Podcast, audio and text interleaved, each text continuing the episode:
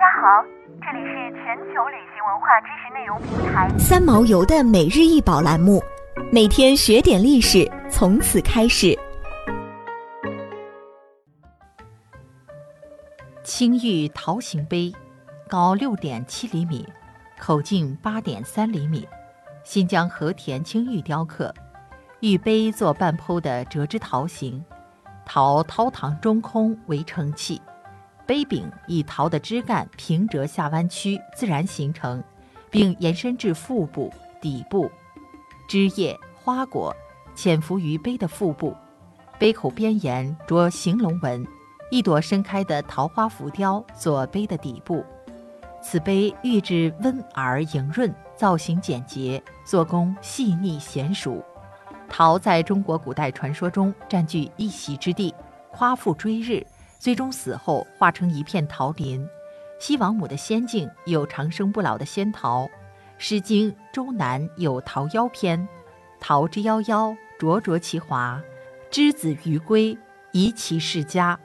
此为以桃树喻人言情第一首诗，以桃树的花果叶来比喻出嫁的美丽女子，能使夫家子孙繁衍祥和美满。因而，桃既象征美好，也象征着长寿。自元代起，被人用于装饰在陶瓷等器物的花纹。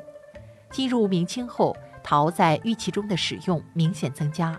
明代玉器在反映民俗民意的同时，吉祥图案盛行，用寓意谐音的方式体现了图必有意，意必吉祥的治愈思路。代表长寿延年的桃，在玉器中有比较广泛的运用。明代玉器的纹饰和装饰手法上，动物图案有龙、蟒、凤、狮、虎、鹿、羊、马、兔、猴、鹤、鹅、斗牛、飞鱼等；植物图案有菊花、牡丹、荷花、葵花、兰花、石榴花、灵芝、山茶花等，盛行以图案为底纹或边饰万字、喜字、寿字、流云、朵云。波浪等，玉器深受文人画的艺术影响，玉器上出现前所未有的诗书画印艺术；二是福瑞吉祥的谐音题材大为流行，在玉器上隐喻吉祥的纹饰比比皆是。明代玉器从器型上看，主要有玉礼器、装饰用玉、文房用品和日用器皿等。玉礼器主要有玉璧、玉圭。装饰用玉有玉带板、带钩、带扣、玉簪、鸡心佩、花片、方形玉牌等；文房用品有玉笔、笔架、玉砚、水洗等；